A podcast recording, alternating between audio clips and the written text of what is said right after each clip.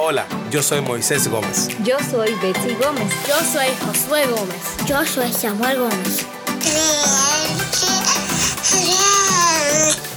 Y este es el podcast de los Gómez.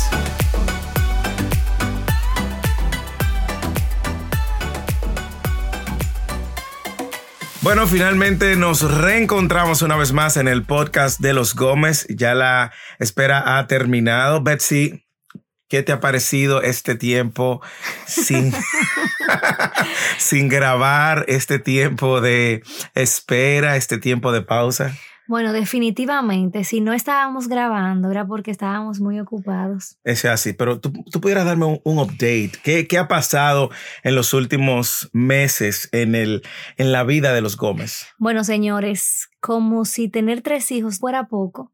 Estamos embarazados del cuarto oh. y estamos en un bendición. tiempo.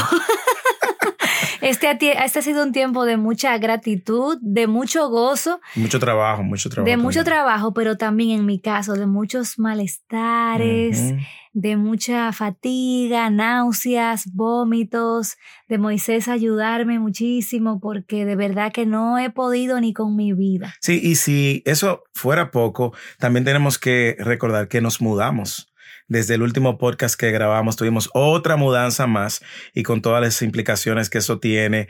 Um, de verdad ha sido un tiempo de ver la mano de Dios sosteniéndonos una vez más. No, definitivamente, este ha sido un tiempo en el que hemos visto la mano del Señor. No les podemos negar que cuando nos enteramos de que venía otro bebé nos sorprendimos mucho. Sí, sí porque no estaba dentro de los planes humanos. Exactamente. Nuestros, sí. Ya nos sentíamos con la aljaba repleta, con tres, especialmente por la novedad de tener una bebé pequeña después de dos niños grandes. Y en mi caso, como mujer, wow, fue una rendición absoluta. Señor, si tú me estás llamando para hacer esto, me siento inadecuada. Puede parecer que este no es el momento ni las circunstancias correctas, pero si esto es lo que tú traes a mi mano, si este es el ministerio que tú quieres darme en esta etapa, pues lo recibo con gozo. No quiero decir que fue algo así de flores y, marav y todo maravilloso de un día para otro, pero cuánto gozo y cuánta libertad encontramos nosotros cuando simplemente nos rendimos a la voluntad del Señor. Y yo creo también que ha sido mayor el gozo al ver que Dios en su gracia, en su misericordia, ha sido fiel, ha sido Amén. fiel y nos ha estado sosteniendo. Nos ha dado una niña hermosa. Bexy, ¿quién dijo que las niñas eran tranquilas? Porque...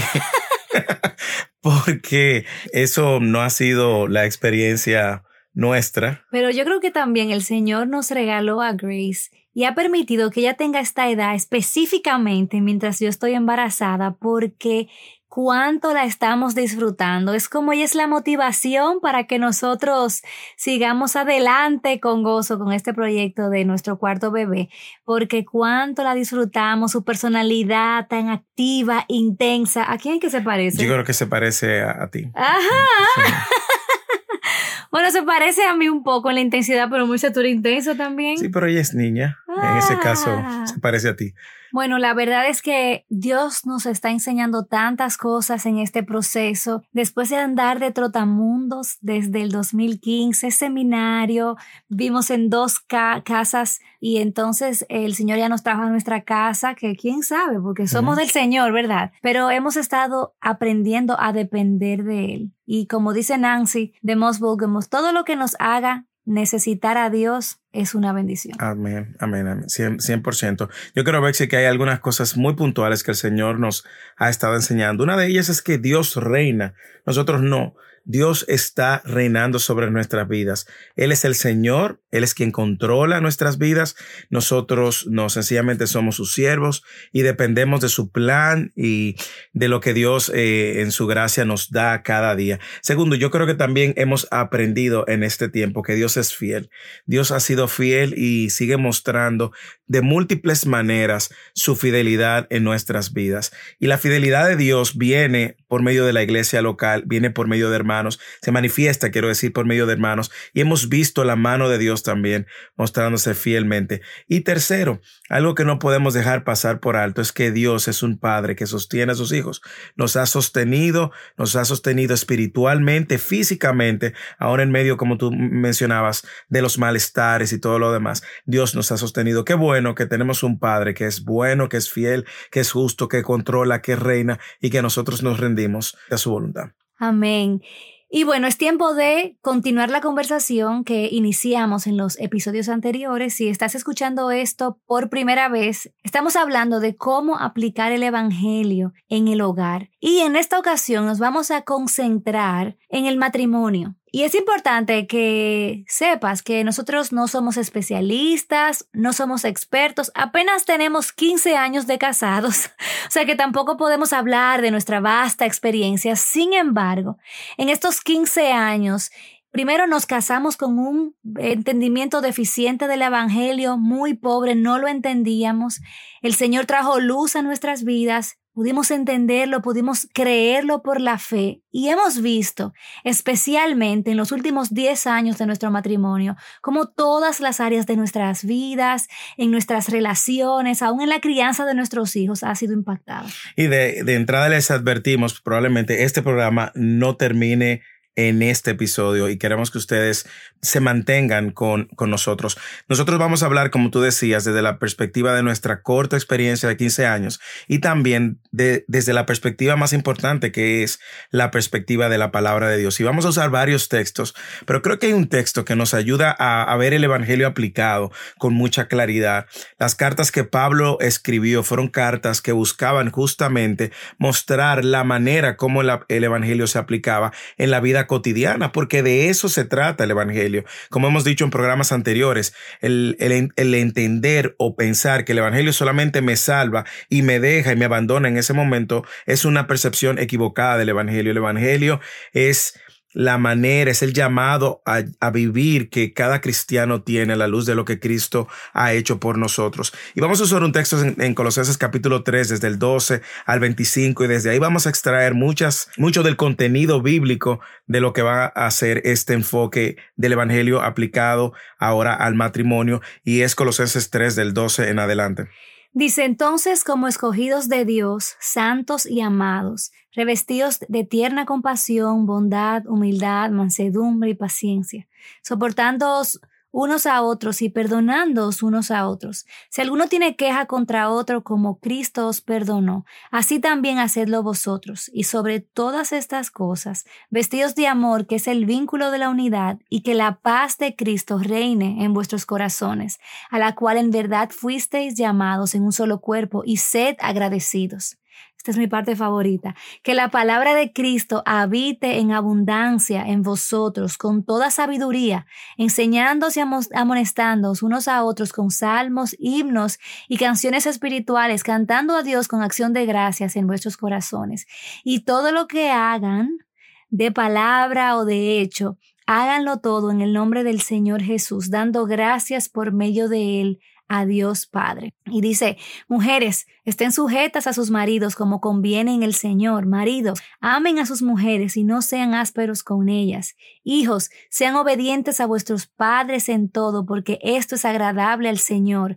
Padre, no exasperen a, sus hijos para que no se desalienten. Siervos, obedezcan en todo a sus amos en la tierra, no para ser vistos como los que quieren agradar a los hombres, sino con sinceridad de corazón, temiendo al Señor, y todo lo que hagan, háganlo de corazón como para el Señor y no para los hombres, sabiendo que del Señor recibirán la recompensa de la herencia. Es a Cristo el Señor a quien sirve. Me encanta porque aunque nosotros sabemos que esta carta fue escrita para una iglesia, la iglesia iba a aplicar estas verdades en el contexto de sus relaciones.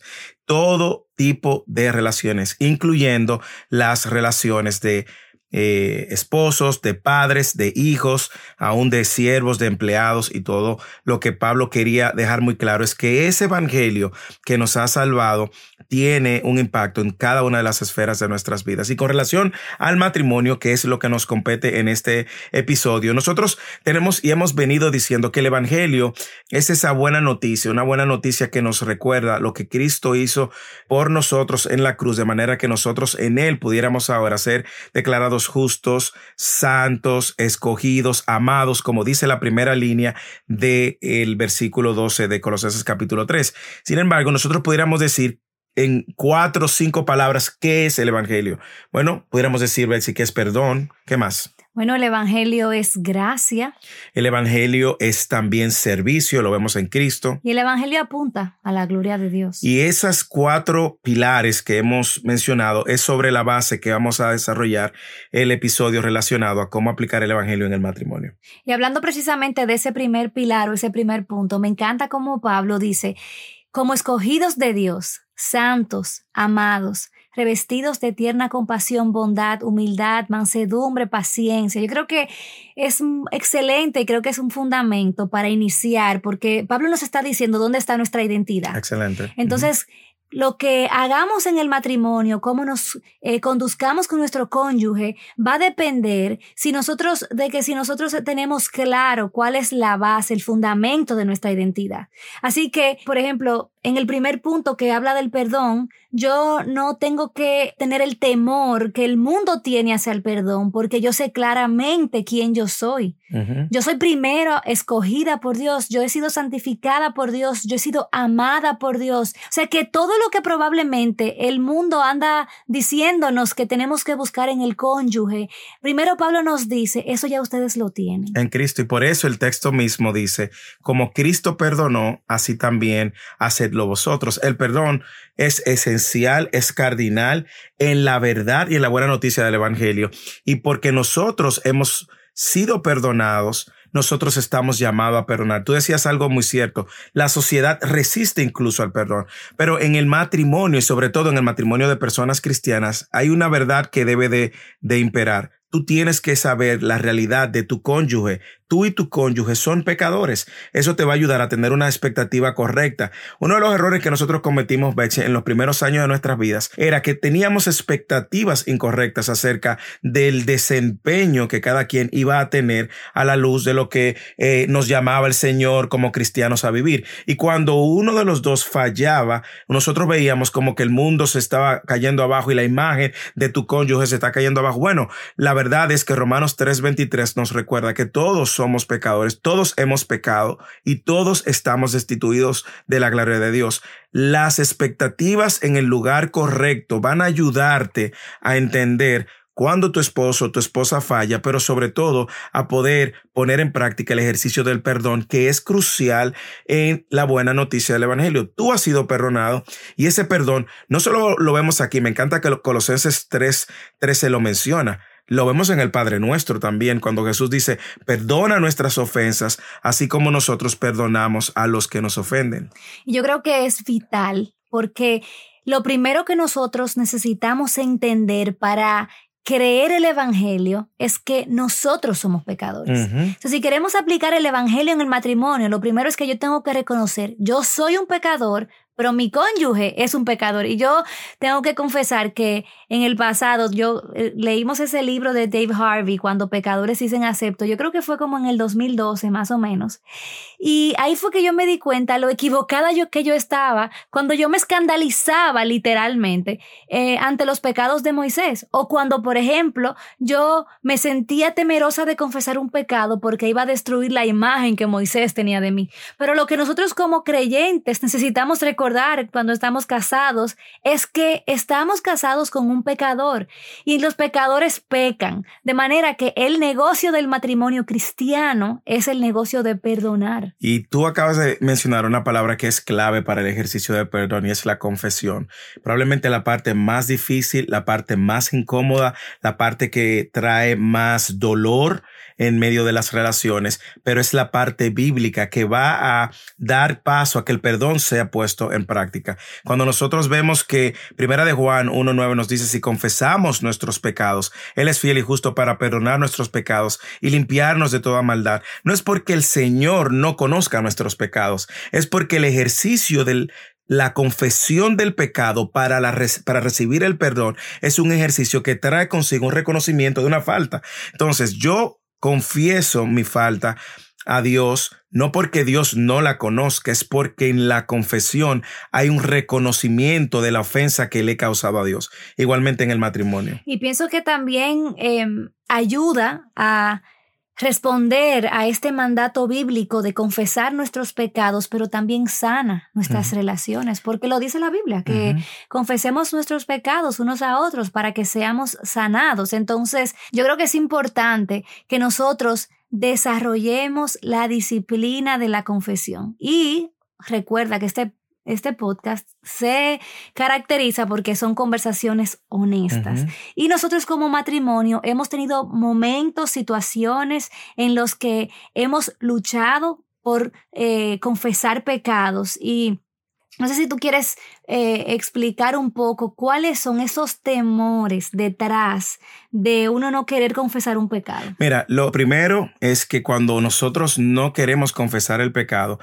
tiene como raíz nuestro orgullo, el hecho de tú no querer ser visto como un pecador. Segundo, tiene raíz en el temor a los hombres y consecuentemente en el temor a Dios. Cuando tú tienes temor a Dios, tú no, vas a tener problema en en confesar tus pecados a los hombres. Sin embargo, el temor a la consecuencia que trae la confesión hace que tú también seas pues eh, negligente en la confesión. En el caso nuestro, por ejemplo, tanto Bexy como yo hemos tenido que confesar cosas que son, miren, alarmantes, que si ustedes se enteraran, pues quizás se, se, sin embargo, sin embargo, yo reconozco que cuando yo he tenido la lucha es por temor a tu reacción, es por temor al acerar, es por temor a las consecuencias y muchas veces no necesariamente por temor a Dios. Y es cuando he visto que primero es mi temor a Dios que debe de moverme a vivir una vida de transparencia, a vivir una vida de confesión, a vivir una vida de perdón, a vivir una, una vida de rendición, pues facilita entonces la confesión. El texto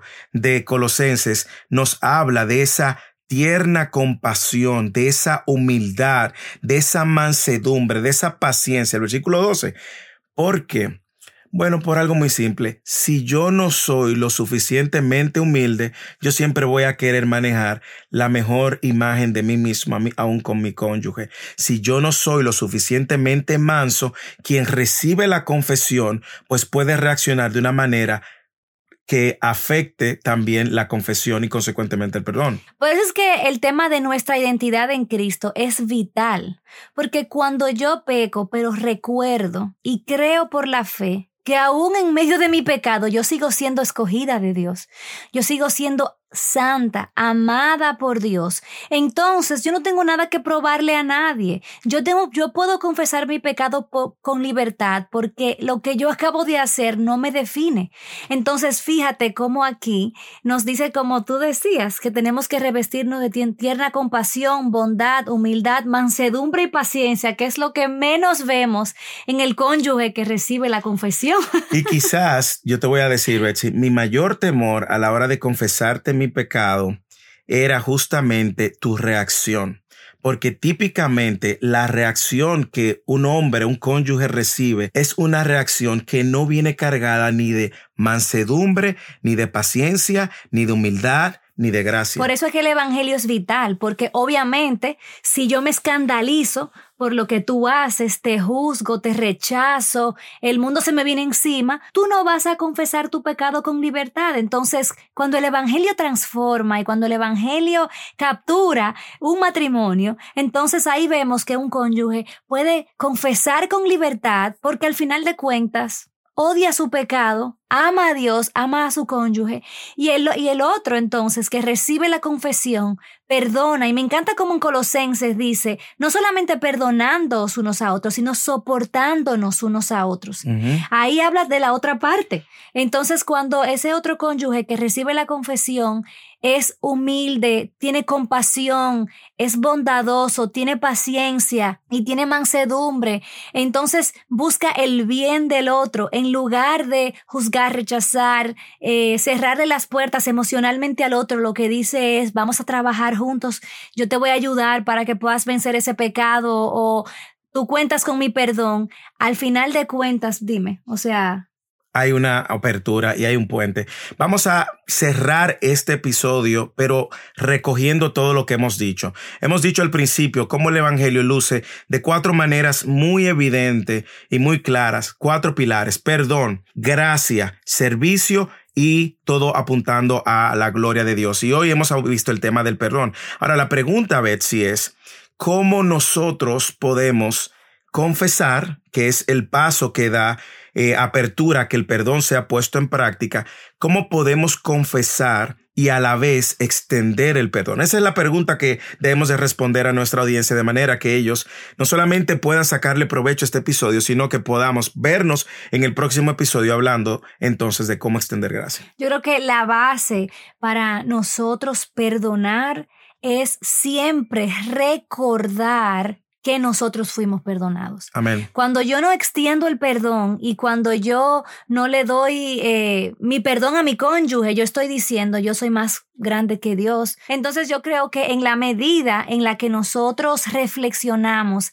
la miseria en la que Dios nos encontró, en esa medida nosotros podemos decir, pero si Dios me perdonó a mí, ¿quién soy yo para no perdonar? Lo segundo es recordar nuestra identidad. Tú eres una persona que ha sido escogida por Dios, declarada santa por Dios, amada por Dios, tú ahora estás llamado a mostrar eso en que en tus relaciones y sobre todo en el tema de tu cónyuge, recordando también y teniendo también las expectativas correctas. Uno de los mayores problemas del matrimonio es que tenemos expectativas incorrectas. Creemos que ese esposo o esa esposa, primero, es la persona que te va a hacer completamente feliz. Es un error. Segundo, creemos que esa persona nunca te va a fallar. Es otro error. Esa persona te va a fallar. Ahora, es tú también saber que tú vas a fallar y que por lo tanto el Evangelio es lo que les va a ayudar a ambos a poder sobreponerse ante cualquier falla. Yo creo que esto a veces es fácil verlo en confesiones y necesidades de perdón escandalizantes y grandes, pero aquí nosotros podemos ver que esto está para ser aplicado en las cosas más cotidianas del día a día. ¿Cómo hoy yo puedo extender perdón a mi cónyuge? ¿Cómo hoy yo puedo soportar a mi cónyuge? ¿Cómo hoy yo puedo em, darle de lo que Dios me ha dado? Em, y así sanar esas relaciones que muchas veces están laceradas simplemente por nuestro orgullo. Así es, así que nosotros vamos a dejar el encuentro de nuestro reencuentro hasta aquí y en el próximo episodio seguiremos hablando de cómo aplicar el Evangelio en el matrimonio, hablando de los otros pilares que mencionamos, la gracia, también el servicio y cómo todo esto apunta a la gloria de Dios.